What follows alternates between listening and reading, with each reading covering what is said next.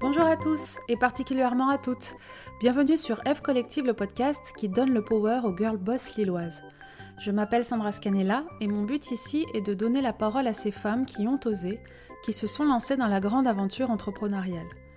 Ces girl boss nous racontent l'histoire de leur business, les joies comme les galères, les bonnes surprises comme les déceptions, leur organisation au quotidien, les aides qu'elles sont allées chercher, leurs secrets pour doper leur confiance en elles, bref, vous l'aurez compris, des infos concrètes qui vous permettront à vous, petites oreilles curieuses, de doper votre self-power pour réaliser vos propres rêves.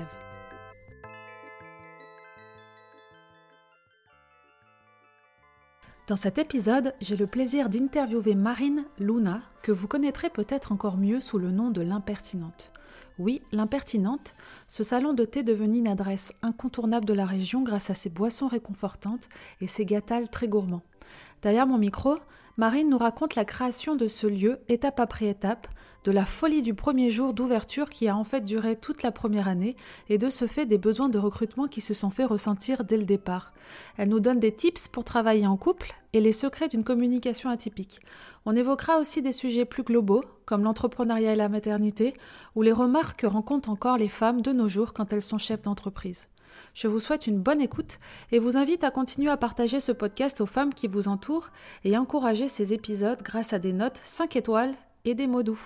C'est parti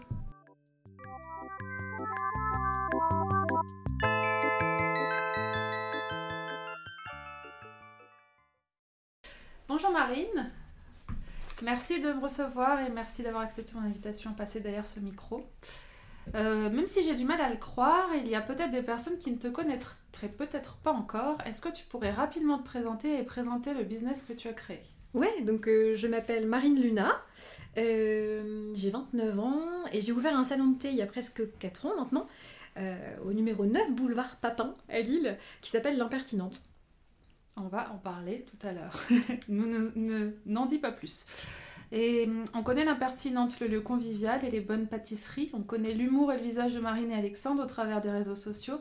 Mais ce qui m'intéresse pour ce podcast, c'est de connaître l'envers du décor, l'histoire de la création, la stratégie de développement et surtout d'en savoir plus sur ta casquette de businesswoman. Du coup, je t'invite avec moi à faire un petit flashback en arrière. Quand le salon n'était qu'une idée dans un coin de tête, est-ce que tu peux nous raconter euh, où étais-tu à cette époque? Dans quoi travaillais-tu et comment t'es venue l'envie de tout quitter pour créer ton propre business? Alors l'envie d'un salon de thé, ça remonte euh, à quand j'étais encore étudiante.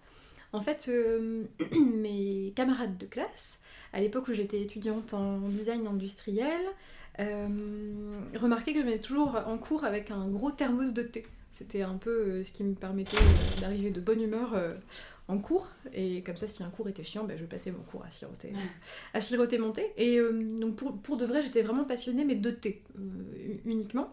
Euh, et donc j'avais déjà bossé à l'époque sur, sur des concepts soit d'objets en rapport avec, en rapport avec le thé, soit d'objets en rapport avec la cuisine, la pâtisserie, tout ça. Donc en tant que designer, justement, je voulais m'orienter sur, sur tout ce qui était ustensiles de cuisine, par exemple pour des marques comme Bodoum ou euh, chez Moulinex, ou euh, j'avais fait un stage euh, de plusieurs mois par exemple chez Electrolux à Stockholm, tout ça.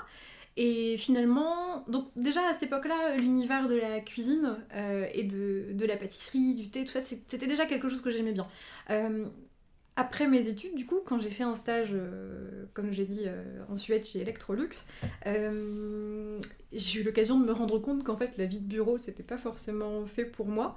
C'est un peu dommage de s'en rendre compte après plusieurs années d'études assez onéreuses, mais voilà, la vie de bureau, c'était pas du tout mon truc. Donc là, t'avais quel âge? Donc là, à cette époque-là, j'avais 22 ans.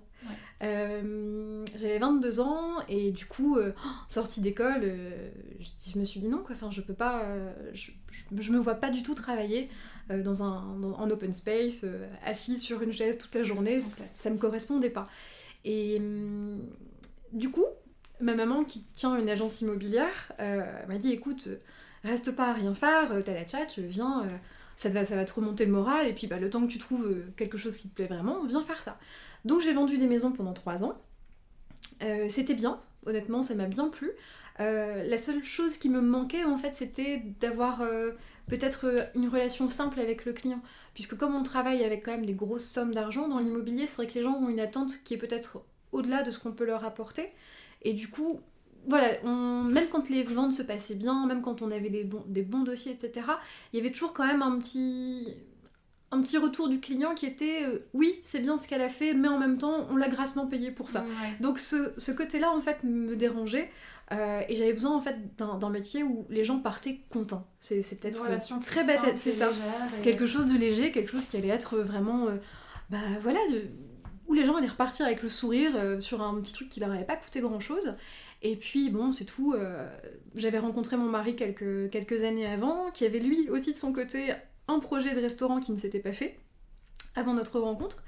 Et du coup, euh, un jour, je suis rentrée du boulot et j'ai dit, écoute, je, veux changer, je veux faire autre chose. Et il m'a dit, bah, banco, on va chercher un local. Et en fait, on venait d'emménager ensemble dans un quartier euh, euh, qu'on connaissait pas très bien, donc qui est le quartier dans lequel on a installé le salon de thé. C'est en se promenant un dimanche dans notre quartier qu'on a vu un tout petit local, tout miteux, avec un, petit numéro de téléphone de, notaire. Ah non, mais c'était vraiment même pas un format A4 quoi. Maintenant, on voit tout le temps sur les commerces des grands. Euh, oh, c'est ça. Qui, font 4 mètres sur 2, machin. Et là, c'était vraiment euh, limite un post-it quoi, posté, enfin posé comme ça à l'intérieur de la vitrine. Et puis, euh, bon, bah, la vitrine est la même que maintenant, donc on voyait bien l'intérieur du local et on voyait bien que tout était à refaire. Mais en même temps, il était tout petit. Moi, je me voyais bien y travailler toute seule. Et puis, euh, c'était pas très loin de chez moi. Donc, je me disais, pour un premier projet en solo, eh ben, c'est parti. Donc, en fait, on s'est lancé. Et finalement, on a construit le projet autour de ce local. Bah alors oui, c'est ce que j'avais que, parce qu'à ce, moment-là, tu savais déjà ce que tu voulais faire? Parce qu'en gros, c'est le hasard qui te dit, euh, il y a un soir, tu rentres et tu te dis, écoute, je veux faire autre chose. Euh, et le lendemain, enfin je pense que c'était pas, pas vraiment le lendemain, mais quelques jours après, tu tombes sur ce local et tu dis ok c'est un signe. Et là, je, tu sais, avais une idée? Parce que si ton, si ton mari avait une, une idée de restauration, toi t'étais plus... Est-ce que tu avais une euh, idée? le, le truc quand même au départ, c'est que euh, quand on s'était rencontrés, on s'était rendu compte tous les deux qu'on aimait énormément manger. Voilà, bien. manger. La bouffe, ça Et voilà. Et du coup, euh, je me suis beaucoup, enfin, je me suis vraiment mise à la cuisine en fait en, emménageant avec lui. Et puis, euh, alors je sais pas si c'était pour me faire plaisir, mais à l'époque en tout cas, il me disait, dis donc, euh, c'est le meilleur truc que j'avais mangé, bah, ça c'est le meilleur qu'on m'ait jamais fait, mais ça c'est. Et donc je me disais, bon bah, c'est bien, il est content. Et puis un jour, justement, quand je lui ai dit, écoute, je veux changer de travail, etc., il m'a dit, mais pourquoi est-ce que tu veux pas qu'on te qu'on t'ouvre justement un petit, un petit établissement où tu ferais à manger le midi? Tu serais toute seule, tu serais indépendante, et puis, euh, et puis voilà, tu ferais ce que tu aimes faire finalement au quotidien. C'est vrai que c'était mon plaisir de rentrer du boulot et de passer une heure à faire à manger. C'était un truc qui me détendait en fait. Et donc je me disais, bon, peut-être que de passer euh, de quelque chose qui détend à un travail, on perd le côté justement euh, plaisir. plaisir. Et finalement, la question s'est jamais posée parce que ça, on n'a jamais pu en fait faire à manger de, de plats salés presque. Parce euh, pas la possibilité de faire une cuisine, c'est ça? Non, alors non. ici tout était prévu euh, dans, dans, les plans que j'avais fait, tout ça, tout avait été prévu pour faire euh, du salé, mais en fait on, avait tellement communiqué avant notre ouverture qu'on s'était dit bon, on risque d'avoir un petit peu de monde pour être sûr de gérer. Les 15 premiers jours, on va faire uniquement un petit peu de service de gâteau, tout ça, comme ça on va apprendre à tenir un plateau, à servir de la caisse, des trucs vraiment basiques qu'on n'avait strictement jamais fait ni l'un ni l'autre dans nos métiers d'avant. Et puis finalement, on n'a jamais eu le temps de faire du salé parce qu'on a eu trop de demandes tout de suite en sucré. Donc pour pouvoir continuer à assurer euh, la, demande, en fait, euh, on n'a jamais eu le temps de faire de salé. La vraie histoire, c'est ça. Donc en gros, ce que tu es en train de me dire, c'est que à la base, je n'étais pas passionnée de pâtisserie, c'était censé être du salé. C'était censé être du salé. Ouais, je devais vivre toute seule. Et que le projet, euh, finalement, il s'est fait. Et ben, on se retrouve euh, dans un salon de thé qui fait que du sucré avec 8 personnes, avec 8 salariés. Ouais, non, voilà, on est, on est carrément loin du projet initial, mais en même temps, ben, on y a bah, trouvé notre compte. Voilà, c'est ça. Mais alors, du coup, euh, parce que moi j'avais des questions sur comment comment t'as créé le business plan, comment t'as, etc. Mais alors, du coup, j'ai l'impression que ça s'est fait. Eh ben, en fait, c'est là que c'est assez rigolo parce qu'en fait, euh, le business plan, on l'a fait comme tout le monde. Hein. On s'est rendu compte qu'il n'est pas la route, hein, comme tout le monde. Alors nous, on l'avait vu carrément euh, à la baisse, comme si on avait un client qui rentrait toutes les heures dans le local. Donc c'était vraiment ridicule. Même la comptable était pliée, euh, en, deux, en disant mais vous vous rendez compte les gars, si vous avez une seule personne qui rentre dans votre local toutes les heures, mais vous fermez, c'est pas possible, c'est n'importe quoi, vous ouvrez même pas si c'est ça. Et en fait, le business plan, on l'a fait. pour la banque, il était nickel mais en fait concrètement on l'a jamais euh, il a jamais servi à rien quoi Mais alors concrètement, créer le business plan, si on parle juste de façon euh, plus de, pardon, de façon plus concrète, euh, vous l'avez fait ensemble avec ton mari? Oui, vous avez tout pas été aidé pour créer ce business plan? Mais non, parce qu'en fait, enfin, c'est ce que je disais tout à l'heure. Moi, je voulais vraiment un projet très simple qui allait juste me permettre à moi toute seule de me verser un salaire. Donc on n'avait pas de, grosses attentes, on n'avait pas de gros enjeux, ce qui fait aussi qu'on n'avait pas prévu un gros investissement de départ. Euh, en gros, l'investissement de départ, moi je mettais euh, quasiment euh, tout ce que j'avais de côté et on demandait un tout petit plus à la banque. C'était vraiment le truc, histoire de dire bon bah voilà, au moins si ça ne marche pas, et eh ben j'ai juste perdu ce que j'avais mis de côté en, trois ans de travail. C'était quand même pas peu, mais bon, on n'avait pas un risque énorme. C'est ça? Si jamais ça marchait pas, c'est exactement un ça. Crédit de fou sur le. Non, non, non. C'est vrai que moi je vois des, affaires qui ouvrent maintenant où je me dis les, gens mettent, mettent 150 000 euros euh, avant même de commencer. Moi, je ne vois pas du tout faire ça. Mais même maintenant, euh, si je devais le faire, je le ferais pas. Si tu devais recommencer. Non. Et euh, du coup, en revanche, euh, vous étiez suivi par une comptable dès le départ. Oui, parce qu'en fait, donc mon mari avait déjà sa boîte à lui, donc depuis 10 ans quand on a ouvert. Donc lui, il fait autre chose, il fait de la communication. et du coup, il avait sa comptable à lui, en fait, tout simplement. Et donc, de toute façon, moi, comme c'était quand même notre, première, notre premier projet, avec, euh, on va dire, euh, une réception de clients, etc. C'était un peu différent quand même de, des domaines qu'Alexandre connaissait déjà. Donc ça me rassurait aussi de demander à une, ben, à une bah comptable tout simplement de nous suivre dès le début, ne serait-ce que pour apprendre la, gestion, etc. au quotidien, parce que ça demande beaucoup de temps. Et donc c'est vrai que la première année, on a eu beaucoup, beaucoup d'aide de, de, la part de notre comptable, puisqu'on l'avait missionné pour faire beaucoup de choses avec nous, mais toujours en duo. Pour apprendre à le faire en fait en même temps et pour justement nous avoir du recul euh, sur notre façon de dépenser, etc. Ok, bah oui, c'est important. Et, euh, et, donc cette comptable vous a aidé à, on va dire, à finaliser le plan de financement et avec lequel vous êtes pas... aller, aller, voir une banque Honnêtement, euh, on demandait tellement peu. Il n'y avait pas forcément... Mais non, enfin d'avoir un, business plan ben rodé avec des, c'est ça, des graphiques. Pour, pour, pour, tout vous dire, on a ouvert euh, le salon de thé avec en tout et pour tout, en comptant vraiment mais, euh, de la petite cuillère euh, au gros matériel, en, en, passant par les premières matières premières, etc., pour 20 000 euros. Donc, et on n'a même, pas, on même pas emprunté un, un tiers. Donc finalement, Enfin, la banque avait pas. Euh, c'est ça. Et puis c'était des gens qui nous connaissaient. Ma maman a une agence immobilière depuis 10 ans. Ils, avaient bien... enfin, ils voyaient bien qu'elle était très, euh, très carrée, etc. Et que euh, la gestion, on va dire, d'un d'une entreprise, bon, ma maman allait pouvoir m'épauler s'il mm. fallait. Ils avaient bien vu aussi que l'entreprise de mon mari, pareil, ça se passait bien. Donc il n'y avait pas de raison. Non, c'est ça, on, avait aussi des bons. Alors, du coup, on repart, on passe devant cette vitrine, on voit le petit numéro, on appelle, Qu'est-ce qui, se passe? Euh, il se passe qu'on nous dit euh, on veut pas de restauration à cet endroit-là. Ah bah super. bon, bah c'est super. Euh, et du coup finalement les propriétaires on s'est extrêmement bien entendu avec eux, on, on s'est vraiment débrouillé pour les rencontrer. Euh, ils ont été adorables et finalement on leur a montré ce qu'on voulait faire et ils se sont rendus compte qu'on voulait pas, voilà, qu'on voulait pas dénaturer l'immeuble, au contraire, qu'on avait prévu d'améliorer d'améliorer leur local et puis aussi de faire un truc sympa. Alors avant, c'était un fiche pédicure. mais non. si, si, quand on, a eu, quand on a eu le local, il y avait encore une fiche géante avec un pied, mais qui faisait genre 1m50 de haut, et des petits poissons qui lui ah. mangeaient les, les peaux mortes. C'était super glamour. Donc c'était ça, et encore avant, c'était un magasin de scrapbooking. Donc des activités qui avaient toujours été Pardon, mais c'est quoi du scrapbooking? Eh ben, le scrapbooking, euh, c'est... Euh, euh, en fait, la dame qui tenait cette boutique vendait plein de petits autocollants, des stickers, des papiers de soie, etc. pour faire des loisirs créatifs, en fait. D'accord, d'accord. Et donc, en fait, voilà, les propriétaires avaient l'habitude d'avoir des locataires très calmes, on va dire, qui du coup ne dérangeaient pas le reste, le reste de leurs locataires de l'immeuble. Et nous, on s'était engagé justement à, pareil, à pas, à, pas amener de nuisance en fait qui n'y était pas. Et quand ils se sont rendus compte qu'en fait c'était un salon de thé, qu'on était ouvert que l'après-midi, qu'on fermait tôt le soir, etc., qu'on faisait pas d'alcool, enfin voilà, là c'est passé tout seul et puis, euh, et puis on, est toujours en contact avec eux maintenant et ça se passe toujours très bien. Donc, euh. Ok. Donc là, on s'entend bien avec les propriétaires. On euh, se débrouille pour signer le bail. Voilà, on se débrouille pour signer le bail. Ouais. Et après, qu'est-ce que- qu'est-ce qu'on qu'est-ce qu'on fait? On fait des plans? Et après, on ben, commence par quoi quand il faut y aller? Moi, j'ai eu la chance d'apprendre à me servir euh, de- d'outils 3D euh, pendant mes études. Donc, ben, on sort, Ah, euh, oui. on sort les outils 3D, on fait tous les plans euh, au millimètre près pour pouvoir faire faire une cuisine sur mesure. Alors, sur mesure par nous, Oui. parce que bon, forcément, avec 20 000 euros, on fait pas venir un, un cuisiniste. hein.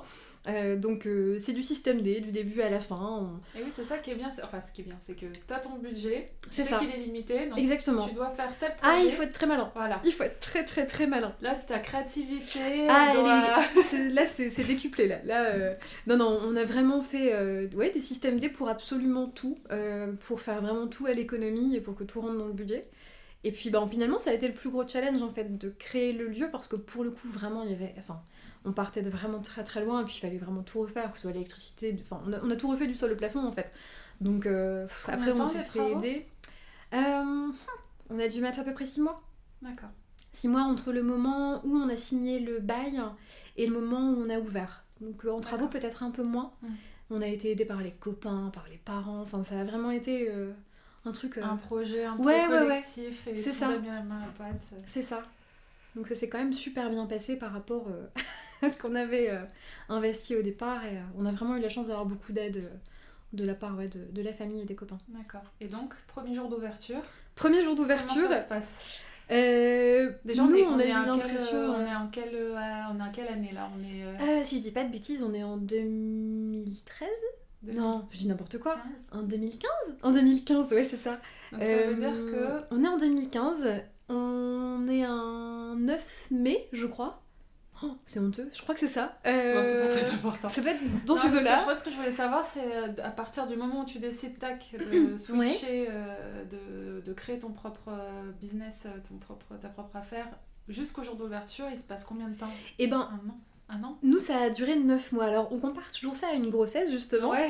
Euh, parce qu'en fait, dans l'imaginaire collectif, quand tu ouvres un projet, le jour de l'ouverture, t'es au taquet. Ouais. Euh, voilà, c'est la première journée que tu travailles, alors t'es au taquet. Mais dans la vraie vie, tu viens de te taper 9 mois de boulot intensif, euh, qui finalement est la partie euh, immergée de l'iceberg, et, et, et du- et du coup, tu te dis, bon, bah en fait, moi, je viens de me taper 9 mois de galère, de, oh, voilà, physiquement, mentalement, parce que c'est flou un projet. C'est un peu comme un bébé, je pense que tu l'as dans ta tête, tu l'imagines, tu l'imagines, mais tant qu'il est pas là, et tant que t'es pas, tant qu'il, voilà, tant que c'est pas sorti, ben, voilà, tu sais pas encore à quoi ça va ressembler. Donc c'est une période qui est hyper difficile à gérer mentalement parce que c'est vague, euh, que tu t'en fais toute une montagne et finalement à la fin ça ressemble pas forcément à ce que tu avais prévu, ce que tu avais imaginé, c'est ça.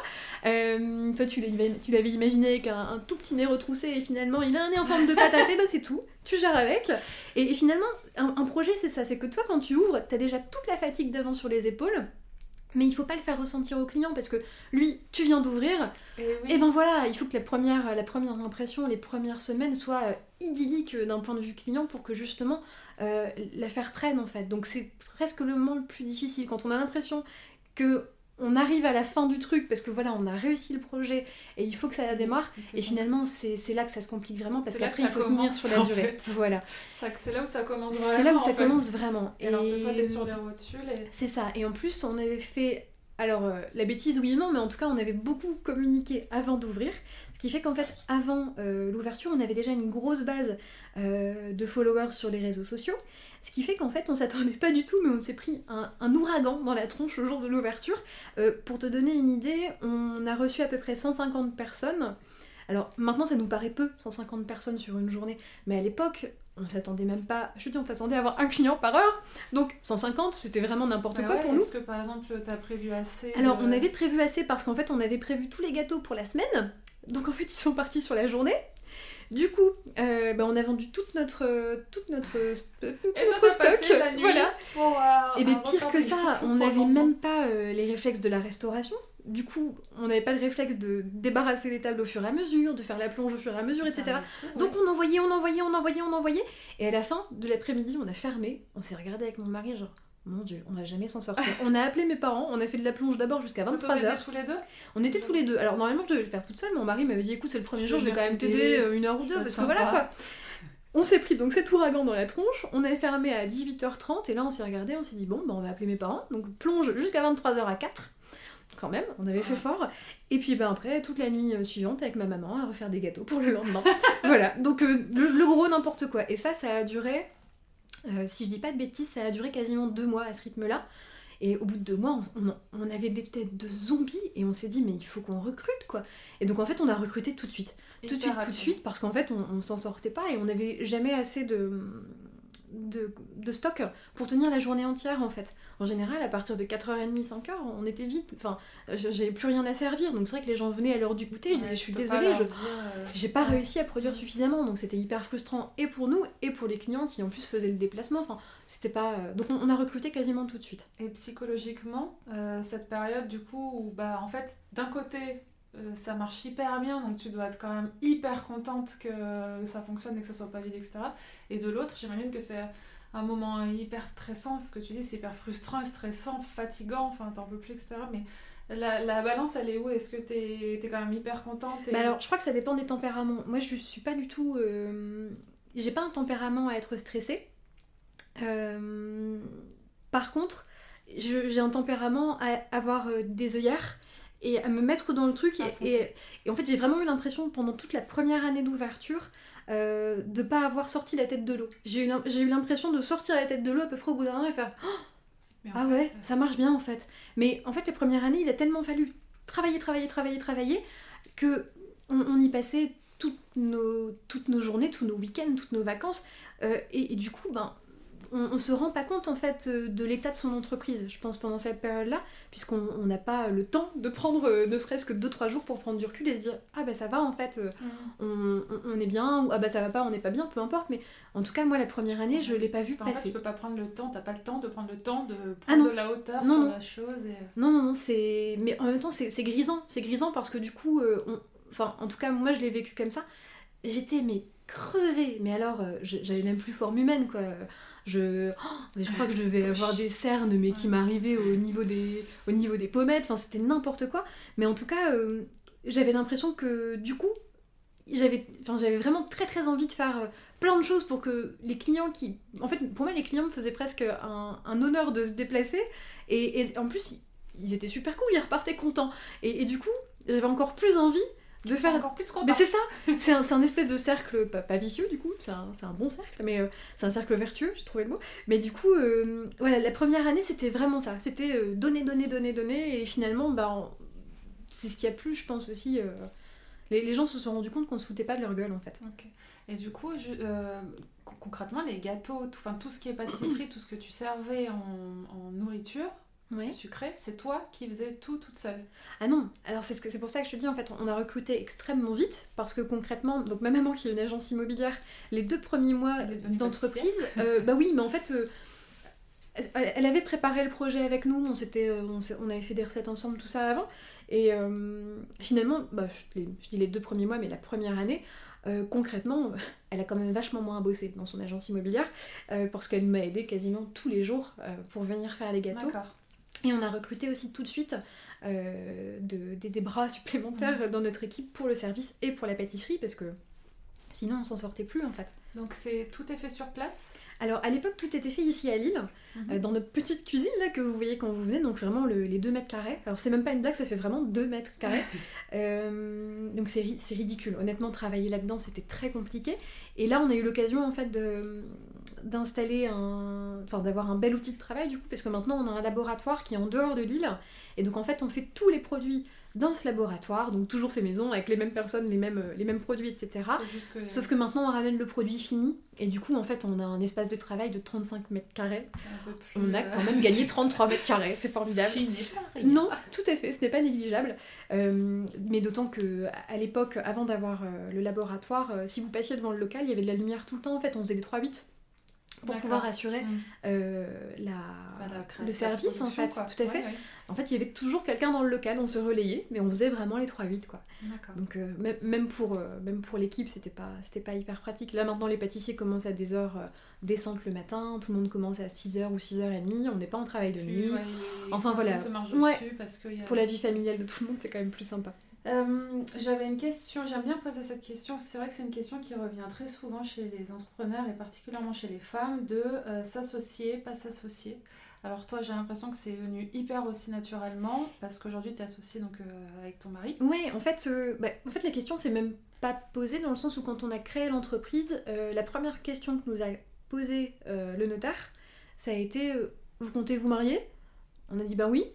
Donc il a dit bah du coup mettez-vous tout de suite à 50-50. De toute façon, dès que vous allez vous marier, l'entreprise va tomber 50-50 dans le mariage. Donc en fait, la question c'est même pas posée, c'était plus simple de faire les papiers dans ce sens-là dès le départ.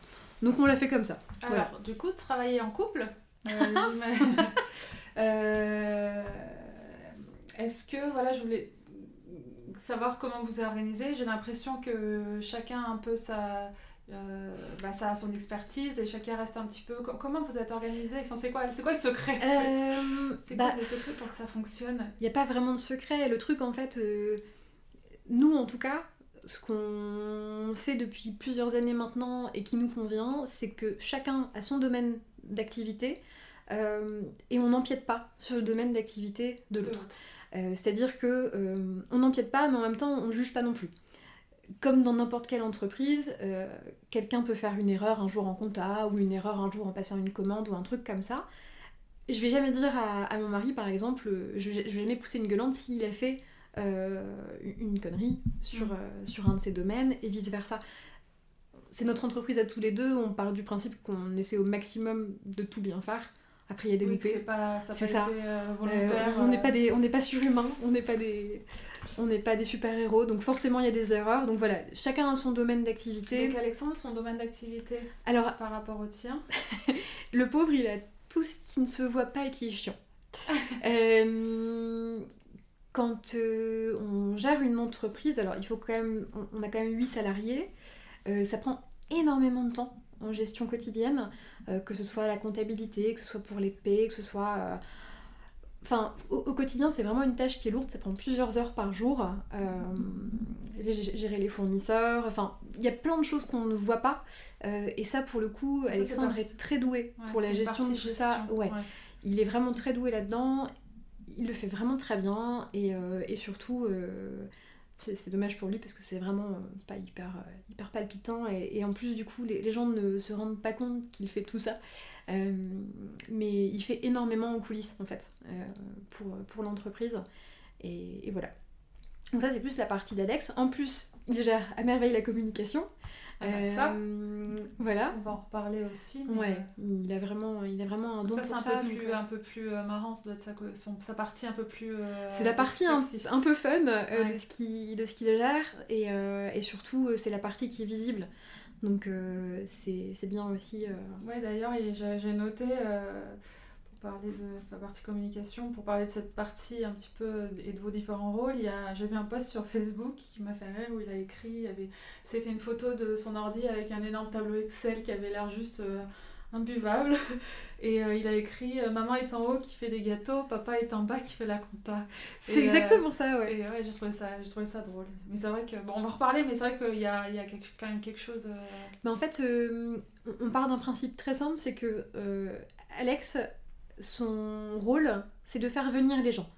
Euh, moi, mon rôle, c'est de les faire revenir. Mm. C'est-à-dire que euh, il est là pour, euh, en amont, montrer aux gens ce qu'ils vont manger chez nous et aussi essayer de leur faire comprendre le type d'accueil qu'ils vont recevoir en, venant et, le, le, genre de moment qu'on espère leur offrir, l'expérience qu'on espère leur offrir. Et euh, donc ça passe par l'humour, ça passe par plein de choses, parce que finalement l'accueil euh, sur place, il est comme ça aussi. Et on n'en a pas parlé de ça, mais c'est vrai que ce côté, en fait, ce lieu, te slash vous, ressemble énormément. Euh, mais en fait, il ressemble à tout le monde. Alors c'est vrai qu'en général, les gens ont tendance à dire que c'est un lieu qui ressemble au, au créateur, c'est-à-dire à Alex et à moi, mais en vrai, il ressemble à l'équipe qui y travaille au quotidien. Et du coup, on se rend compte que le lieu euh, change en fonction euh, des, équipes. Alors, on a eu des équipes euh, très différentes les unes des autres. En tout cas, ce qui est toujours revenu et ce qui reviendra toujours, je pense, parce qu'on a la chance de pouvoir trouver des gens qui, sont hyper sympas, c'est ça. C'est vraiment le côté sympathique, le côté détendu. et en fait, on prend des, on, a des gens dans notre équipe qui viennent de plein de euh, d'horizons différents. Et du coup, je pense que ça se ressent aussi. Donc en fait, on est un peu. Bah, c'est ça, en fait, on est un peu dans un gloubi-boulga humain au sein de notre entreprise et du coup, les, clients se sentent bien accueillis, peu importe s'ils sont. J'ai une bêtise, mais par exemple, il y, a des endroits quand, quand, quand tu te promènes, quand tu veux aller boire un café, tu rentres et puis tu te rends compte que bah, c'est peut-être plus un truc un peu bobo, ou c'est peut-être truc, quelque chose d'un peu plus hipster, ou alors c'est quelque chose qui va se la jouer un peu plus euh, new-yorkais, Brooklyn, tout ça. Euh, et du coup, la clientèle, quand elle y va, elle s'attend à avoir cet accueil-là, mais c'est pas un accueil qui va correspondre à tout le monde, parce que bah, tout le monde se prend pas pour un new-yorkais, tout le monde, voilà. Et, et finalement, comme on a un peu de tout dans notre équipe, je pense que tout le monde y trouve son compte en venant. Mais après, voilà, on n'a pas de style euh, imposé euh, pour notre personnel, donc forcément ça. Sourire et bonne humeur. C'est ça. Moi, je veux des gens foncièrement gentils et qui, qui ne se forcent pas à sourire et à être accueillants. C'est quand même un tempérament qu'on a ou qu'on n'a pas. Et je trouve que quand on, quand on rentre dans des endroits, même, même des bons serveurs, à partir du moment où ils se forcent un tout petit peu, on, le ressent. Mm. Euh, dans le service et, ça, me ça coince. Mais voilà, ça en tout cas c'est vraiment le critère premier chez nous. Ouais. Et du coup pour euh, revenir avec l'organisation avec euh, Alexandre au quotidien, est-ce que Enfin, donc chacun, on a bien compris un peu sa, sa son expertise et sa partie.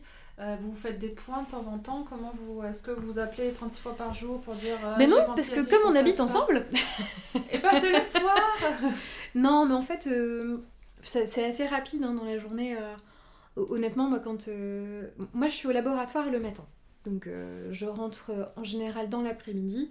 Donc, c'est vrai que chaque après-midi, on prend à peu près une demi-heure pour faire le point. Parce que vous travaillez de la maison Le bureau Oui, tout à fait. Maintenant, oui, puisqu'on n'habite plus à Lille depuis quelques mois. Donc, on, a préféré faire un bureau, à la maison. Mhm. Donc voilà, on, se fait un point sur, sur la journée, sur comment on voit le reste de la semaine ou éventuellement les périodes euh, qui arrivent, que ce soit les périodes de Noël, de Pâques, etc. Et puis c'est tout, ça s'arrête là. Il y a le dernier point le soir après la fermeture avec l'équipe. Et puis, euh, et, puis, après, vous arrivez à vous ben dire que euh, le soir, je pas, en famille ou le week-end, etc., on parle pas de taf. Ou vous en on, parlez on, en parle toujours dans le sens où. vous êtes obligé. Ben, on est quand même dans une famille où tout le monde a un travail prenant ma maman, donc comme je vous l'ai dit, enfin comme j'ai dit tout à l'heure, a, son entreprise. Euh, Alex, il a son entreprise à côté, qu'il l'a encore. Hein, il n'a pas arrêté son, entreprise de communication, donc euh, il a aussi ça. Euh, ce qui fait que finalement, on parle de travail, mais on n'a pas. C'est un plaisir aussi. Et là, je reviens un peu au, délire du bébé. C'est un peu notre bébé, donc on est content d'en parler en réunion de famille, ne serait-ce que pour donner les dernières, les dernières nouvelles. Et de la famille est hyper, hyper curieuse et nous pose toujours plein de questions. Euh. Donc, euh, c'est pas. Euh, D'accord. Mais en tout cas, on parle pas des sujets fâcheux. Oui. on, en parlera demain matin, ça. C'est ça. Pas alors après j'avais plus une question, je... il aurait fallu que je la pose à Alexandre, mais je la pose à Alexandre à travers toi. Aujourd'hui j'ai vu donc que l'impertinente c'était plus de 37 000 followers sur Facebook, 29 sur, sur Insta. Ouais.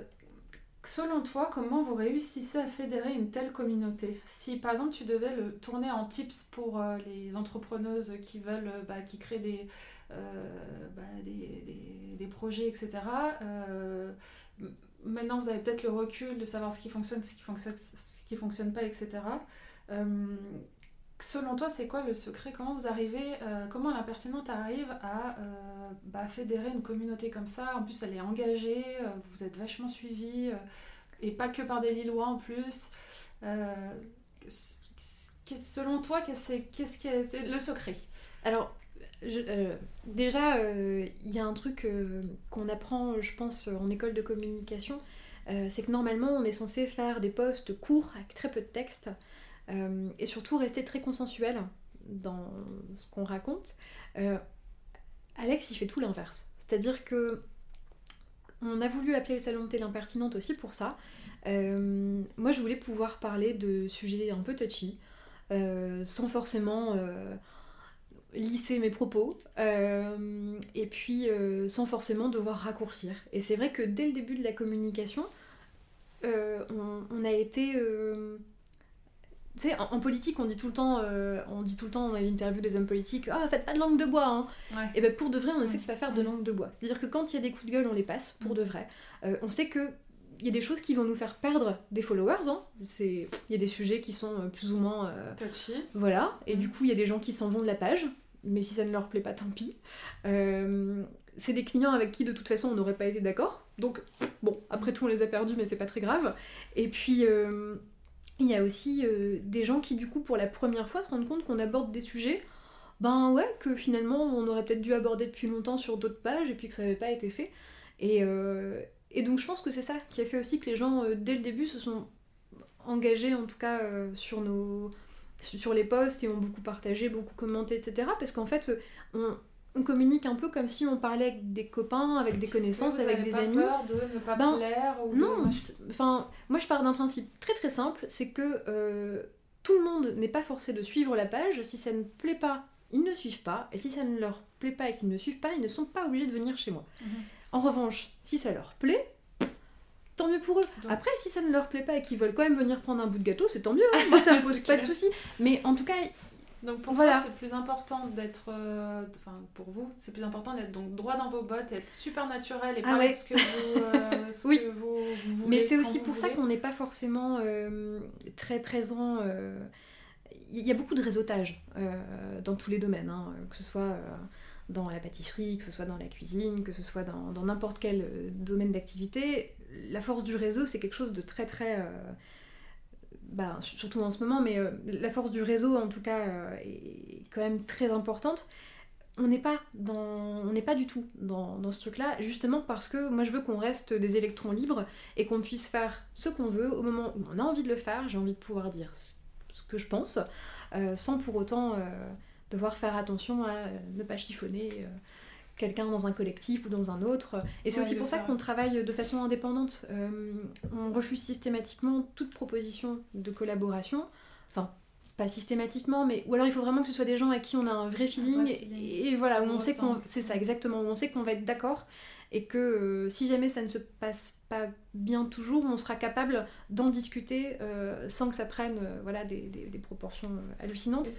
Mais voilà, en, gros, c'est ça.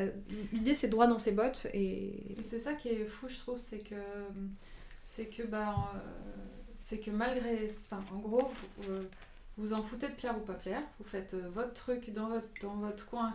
Et vous êtes suivi. Ça plaît, ça plaît pas. On s'en fout. Mais d'un autre côté, en fait, ça plaît parce que. Mais parce que bien du coup, mais c'est ce que je te disais au début, je pense que les gens se rendent compte qu'on se fout pas d'eux. Ouais il y a vraiment euh, le côté vrai. il y a le côté vrai entre. Il y, a, aussi surtout un très gros rapport entre ce qu'on dit, ce qu'on fait, ce qu'on vend, et enfin. On ment pas en fait. C'est, on est, vraiment comme ça. Oui, c'est ça. Après, effectivement, ça plaît pas à tout le monde, mais c'est pas grave.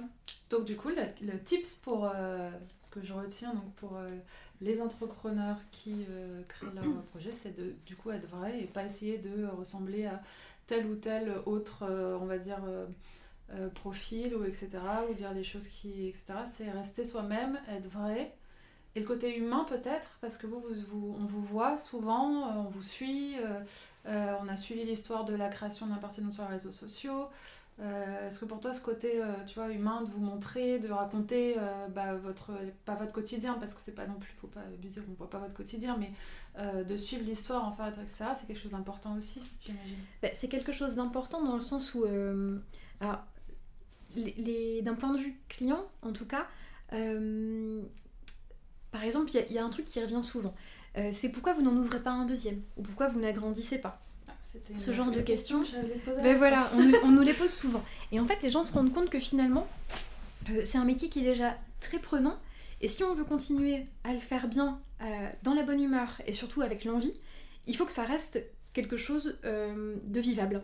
Si on commence à avoir un, travail qui est complètement euh, prenant, qu'on ne peut plus rien faire à côté, qu'on ne peut plus avoir de cesse de décompression et qu'on ne le fait plus avec, avec envie et avec bonheur, les clients vont le ressentir. C'est pour ça, pour que pour l'instant, on n'ouvre pas de deuxième établissement. On, s'est toujours dit que c'est un métier qu'on ferait tant qu'on serait encore. Euh, tant qu'on aurait encore envie de le faire. Le, vrai, truc, c'est ça, c'est l'envie. Je pense que le jour où on aura moins d'envie, ça se ressentira vraiment. Et, le fait du coup de communiquer sur le quotidien du salon de thé, sur les aléas, etc., ça nous permet justement de faire prendre conscience aux gens que un salon de thé, c'est pas jouer à la dinette, que mhm. c'est un vrai métier, que du coup, ça peut être certaines périodes euh, très fatigant, ça peut être très prenant, euh, ça a beau être passionnant, ben c'est suffisant. Et en fait, je pense que le fait d'être pédagogue comme ça euh, sur la page, ça nous permet aussi de, de faire. Oui, c'est ça en fait, d'être pédagogue et, du coup de faire comprendre aux gens pourquoi on fait ça, pourquoi on fait pas ça, etc. Sans devoir tout le temps dire non, c'est parce que je veux pas, ou non, c'est parce que voilà, parce que t'es bête, t'as pas compris. Ben non, on explique justement pour que ça passe mieux. Et euh, dernière question sur ça, je suis désolée, mais c'est vrai que comme c'est vraiment un point fort euh, de l'impertinente, euh, votre communication, est-ce qu'elle est, est-ce qu'elle est, on va dire, préparée ou est-ce que, enfin, tu sais, il y a des, mince, comment ça s'appelle, des calendriers de publication? Ah non. Ou est-ce que c'est de façon vraiment très spontanée? Non, justement. Alors, je vais pas dire que ça marche pas, hein, les calendriers de publication, mais c'est très difficile à faire un calendrier Ouais, je me doute. Après, c'est moi je sais qu'on aime beaucoup réagir euh, sur les sujets d'actualité et bon, ben, on peut pas prévoir euh, l'actualité avant, donc forcément on, réagit un peu euh, au, quotidien. Et puis on est quand même une, dans une petite entreprise, ce qui fait que si par exemple le matin je me lève avec une idée de gâteau et que j'arrive au labo et je dis au pâtissier Julien, écoute Julien, on, se met d'accord, on fait ça, vas-y au bout d'une heure, c'est fait, on fait une photo, bam, on, en parle. On peut être hyper réactif. Donc, je sais pas si j'ai envie de me brider aussi euh, au quotidien. Euh, en me disant ah oui c'est vrai dans 15 jours ah on doit faire telle brioche. ah oui c'est vrai dans non enfin donc c'est très spontané. c'est très spontané et puis euh, et bah, puis du coup mais c'est ça et puis tous les jours il y a des choses dont on a envie de parler donc je pense même qu'Alex a une liste longue comme le bras qu'il a pas encore exploité donc euh, ok, euh, alors euh, je voulais parler d'un sujet avec toi parce que donc tu sais que donc on a un réseau de, de, femmes entrepreneuses et je voulais parler de maternité avec toi et, avoir, et savoir, enfin avoir ton point de, point de vue maternité slash entrepreneuriat. Qu'est-ce que toi t'en penses? Est-ce que c'est quelque ah. chose qui est... Ça va être compliqué. c'est très compliqué parce qu'en fait. Euh, est-ce que tu. Euh, je, je, te demande pas de. Par exemple, parce que tu veux faire un bébé maintenant, mais est-ce que c'est quelque chose que tu as quand même dans un coin de tête? Tu te poses toujours la question de savoir comment ça va se passer le jour où tu vas vouloir faire un enfant parce que. Euh, bon, notre premier bébé à nous, c'est notre entreprise. Bon, on a eu un deuxième bébé, c'est le chien. Euh... Vous avez déjà deux, bébés. tout à fait, exactement. L'impertinente et Churchill. Et, et du coup, bon, ces deux-là, ils cohabitent plutôt bien. Mais non, pour de vrai, je, je, sais pas du tout comment, euh, ça va se passer. Euh, je pense que c'est très très très difficile euh, de trouver quelqu'un pour remplacer une chef d'entreprise pendant sa période de congé maternité ce sera toujours bancal. Je pense que ça pourra jamais être un vrai congé. Euh, on aura toujours un pied, euh, il faudra toujours avoir un pied dans l'entreprise quand même. Donc c'est tout. Hein. Je pense que soit, euh, enfin ça après, c'est quelque chose dont on est conscient avant de se lancer dans une entreprise aussi. Hein. Mais comme comme pour tout en fait, finalement l'entreprise elle, elle, va pas s'arrêter de tourner parce que parce qu'on va pas dormir la nuit et parce qu'il y aura des bibons à préparer. Tout comme l'entreprise s'arrête pas de tourner quand tu veux partir en vacances, ou voilà. Donc c'est déjà une habitude, c'est ça, c'est de l'organisation, je pense. Mais, mais non, ça va être la merde. Non, non, ça va être. Euh, Officiellement, ça va être la merde. Oh, mais voilà, mais on, le euh, sait, on le sait. Euh, je, je, je, pense pas que pour l'instant, au, niveau, au niveau de ce que l'État propose, ce soit mhm. particulièrement, particulièrement bien, pour être honnête c'est un peu dommage. C'est un peu dommage parce, parce que finalement, euh, ben, c'est peut-être idiot, mais je me dis que j'ai créé 8, 8 emplois. Euh, et moi, je pourrais pas euh, m'arrêter, ne serait-ce que deux mois mm.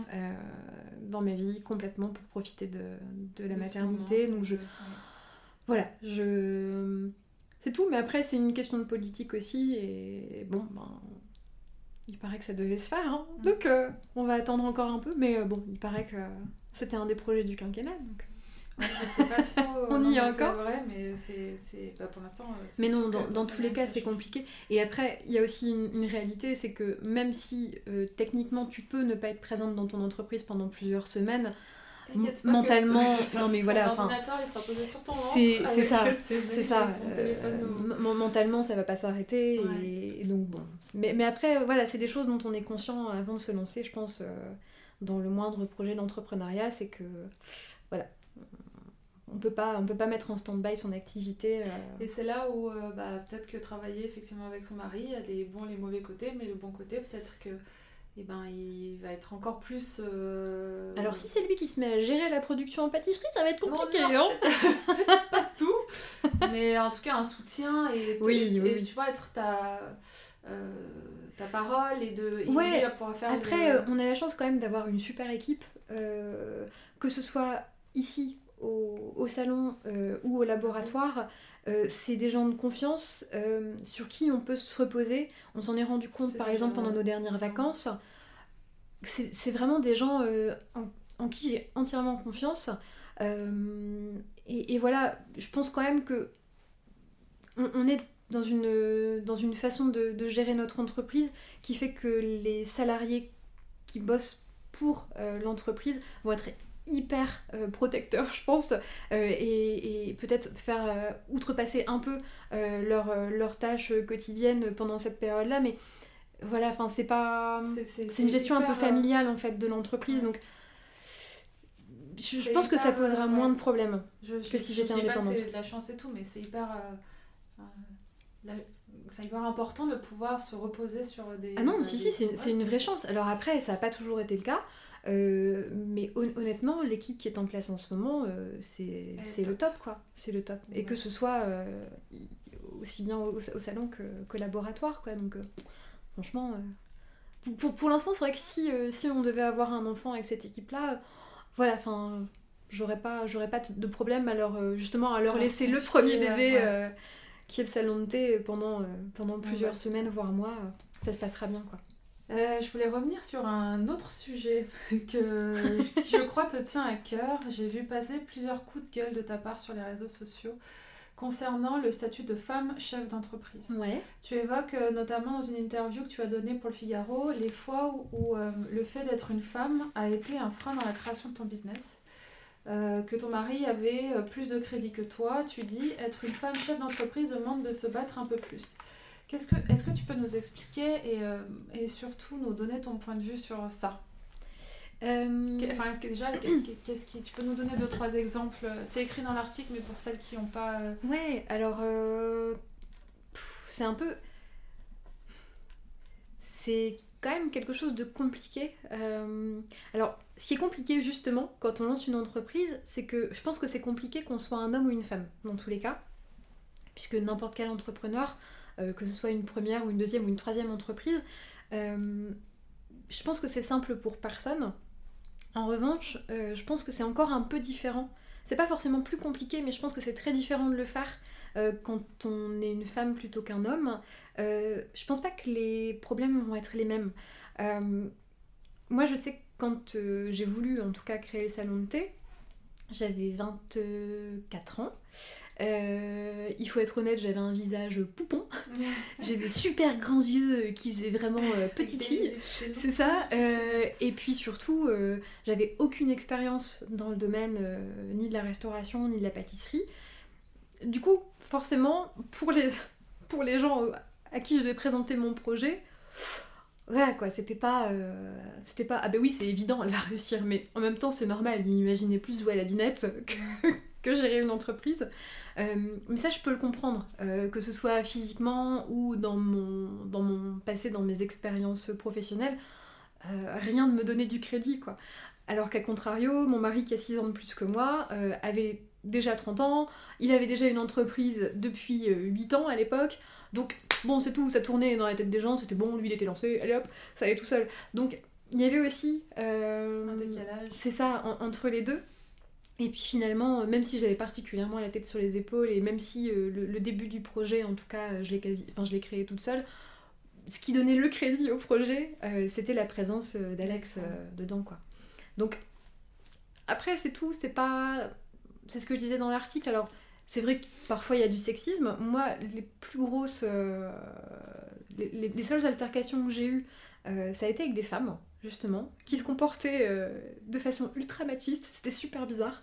ces femmes, elles avaient ces femmes, elles avaient. Tu vois ce que c'est des femmes Oui, alors elles avaient euh, entre 45 et 55 ans, et je pense que c'est des femmes qui avaient accédé à des postes euh, assez haut placés à une époque où peut-être c'était les seules femmes à avoir réussi à y accéder. Et du coup, finalement, euh, dans, leur, dans leur domaine professionnel, les seules autres femmes avec qui elles travaillaient étaient soit assistantes, soit. mais n'avaient jamais les mêmes postes. Euh, alors que maintenant, des femmes de notre génération euh, qui sont à, des postes euh, hauts, il y en a bah plein. Donc en, fait, elles se comporteront pas de la même façon. Et je trouvais aussi que le sexisme venant des hommes était pas forcément c'était jamais méchant en fait. C'était plus de la maladresse ou parfois des blagues mais c'est ça mais c'est c'est drôle mais en fait voilà euh, c'est juste un peu lourd mais euh, mais c'est tout. Moi j'ai fait euh, j'ai fait mes études dans, dans une école quasiment entièrement masculine. J'ai été en colocation avec 18 garçons. On n'était que deux filles. Ça s'est extrêmement bien passé. Alors après on se prend des on se prend des vannes tous les jours hein, mais c'est le jeu aussi. Et, on, et on fait des vannes monstrueuses aussi mm. histoire de faire voilà. Mais ça se passe bien. Récemment, j'ai commencé le karaté, je suis la seule femme. Ça se passe super bien aussi. Enfin, oui, donc il a pas. Y a pas, moi, je trouve pas, que ce soit... Euh, non, honnêtement, enfin...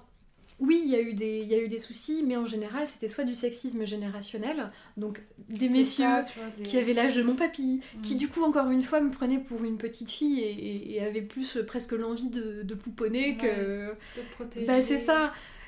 mais Enfin, c'est jamais méchant. Alors oui, ça, reste un frein parce que je me dis que justement, pendant qu'on est en train de créer quelque chose, un projet, c'est quand même ce que je disais tout à l'heure, une période très vague et très floue. Donc c'est vrai que si on n'est pas hyper sûr de soi ou qu'on n'est pas euh, complètement, euh, comme moi je l'étais, euh, insouciante, je pense qu'il y a des gens que ça peut, il y a des femmes que ça va pouvoir freiner ou que ça va pouvoir ouais. forcé à se remettre en question alors qu'il faudrait pas. Euh, moi je sais que j'étais complètement dans ma bulle donc euh, c'est passé au-dessus, mais je me mets à la place de certaines personnes qui sont peut-être un petit peu plus euh, un petit peu plus anxieuses ou qui sont peut-être un peu plus attentives à, ce qu'on peut leur dire. Et oui, ça peut être compliqué. Bah, ça faisait, ça faisait c'était une question, c'est selon toi, parce que ça, ça doit arriver à, beaucoup de, de femmes, euh, une femme entrepreneuse qui va présenter son projet devant je sais pas, un banquier ou une femme qui se retrouve devant un fournisseur, un client, je sais pas, il lui, il lui arrive ça. Euh, ou, une ou une autre femme d'ailleurs, c'est une banquière. Ou, euh, selon toi, comment comment faut réagir? Enfin, toi, t'as réagi comment à l'époque Toi, donc, du coup, tu nous dis que tu rigolais, tu prenais les choses à la rigolade. Ben oui, parce qu'en fait. Est-ce que pour toi, il faut continuer comme ça ou est-ce. Ça, ça, dépend. Si on se rend compte que c'est quelqu'un qui le fait on va dire en étant gentil, mm. euh, plus en étant protecteur, etc. Euh, comme moi j'ai les personnes âgées. Bah c'est ça. c'est comme ton grand-père ou ta grand-mère qui dit des trucs des fois, tu les regardes, tu dis bon bah c'est plus du tout la même époque. Bah c'est ça. donc de toute façon, on va pas refaire leur éducation. Donc ça s'arrête là. Après euh, des remarques sexistes vraiment pures et dures quand, quand j'en ai vraiment eu, moi je, moi je désamorce toujours tout euh, en, faisant enfin, avec l'humour en fait. Euh, je suis du genre à arriver quelque part et les, fournisseurs par exemple sont habitués à travailler avec des hommes. On est quand même dans un métier qui est. Enfin, même si on a un salon de thé, le, ça, reste, ça reste la restauration, c'est quand même un métier qui est très masculin. Tous les fournisseurs sont habitués à travailler avec les chefs de cuisine qui en général sont encore des hommes. Mm. Et du coup, c'est vrai qu'ils sont pas habitués à négocier les prix, etc. quand c'est une femme en face. Euh, et, donc moi, j'ai tendance à accueillir euh, la personne en commençant tout de suite par faire une blague sur les nanas. Comme ça, c'est bon. Le, truc est lancé. je t'ai coupé la Voilà, c'est ça. Je l'ai fait avant. Euh, par exemple, excusez-moi, mon vernis est en train de sécher, je peux pas compter la caisse. des, trucs, débiles, hein, mais au moins le type se dit bon, ok, ça, va. en plus, ça doit les. Mais oui, ça les interpelle et après je fais deux trois vannes un petit peu, un, petit peu violentes et ça, passe, ça passe tout seul.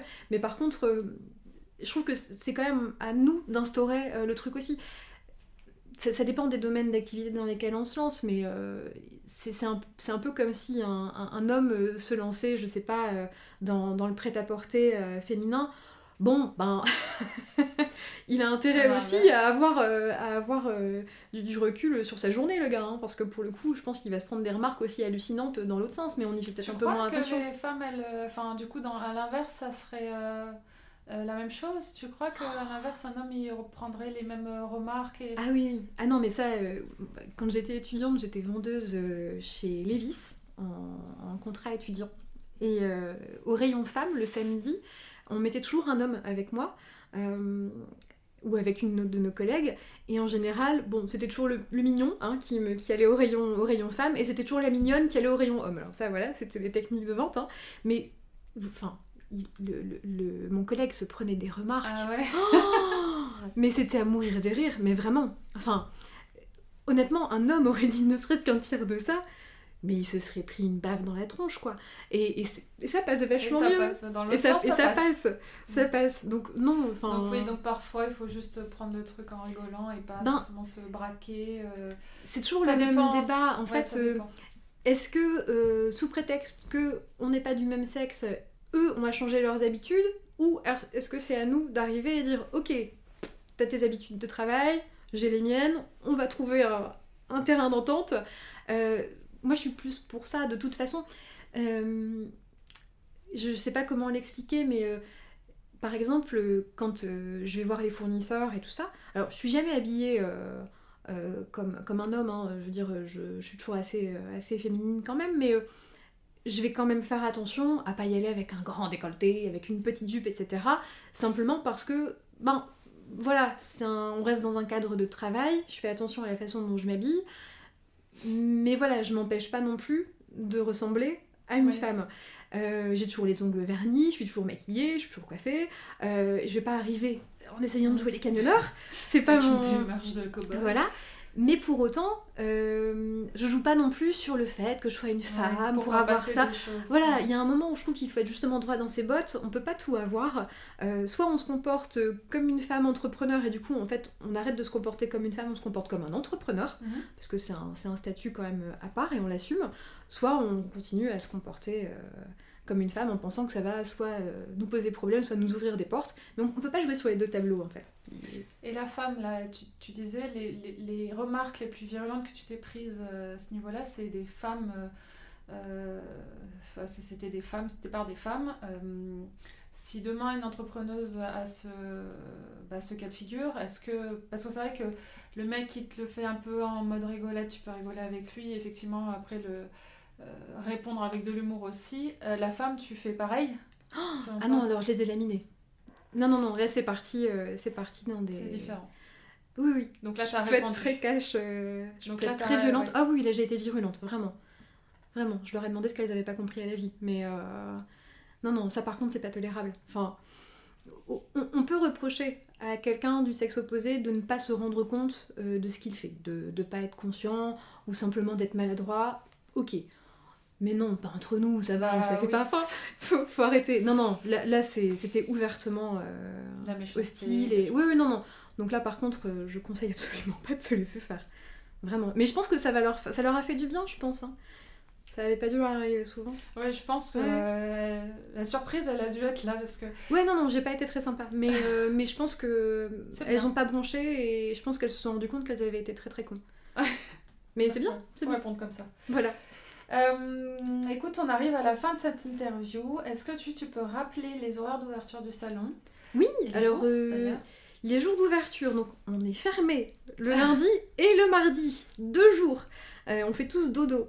Donc le lundi et le mardi, on est fermé et on est ouvert le mercredi, jeudi, vendredi de 13h30 à 18h30. Le samedi et le dimanche, pour l'instant, de 14h à 19h. Mais on va bientôt changer les horaires du samedi et du dimanche pour faire un tout petit peu plus tôt euh, au niveau de l'ouverture et un tout petit peu plus tôt au niveau de la fermeture également. Puisqu'avec les enfin, avec l'heure d'hiver, euh, il fait noir super tôt et en même temps tout le monde décale un peu ses habitudes. Donc euh, d'ici 15 jours, on va changer le ça. dimanche soir, t'as envie d'être chez toi. C'est ça, exactement. Donc pour la période hivernale, on va changer le 14h-19h. Et du coup, si on finit par une phrase philosophique connue du salon, euh, si tu peux nous la citer. Euh, Alors, je, je, pense que je vois laquelle. Il y, a, y, a euh, moule et tarte dedans. Ouais, d'accord. Donc c'est à force de vouloir entrer dans un moule, on finit par devenir tarte. Et ça veut bien dire de faire ce que vous voulez et pas ce que les autres veulent que vous fassiez. Ouais, ça c'est une bonne conclusion. merci beaucoup Marine. Et eh bien merci à toi. Et à bientôt. Encore un énorme merci à Marine qui a pris du temps pour cette conversation. Si ça n'a pas encore été fait, je vous invite évidemment à aller goûter ces fameuses pâtisseries et découvrir ce lieu très convivial. Vous trouverez toutes les infos dans le descriptif de l'épisode. Pour ne pas rater les prochains épisodes F Collective le podcast, abonnez-vous à cette chaîne sur la plateforme de diffusion sur laquelle vous venez d'écouter. Et surtout, suivez bien F Collective sur Facebook et Instagram en tapant F Collective Lille. A très bientôt avec une nouvelle girl de la région.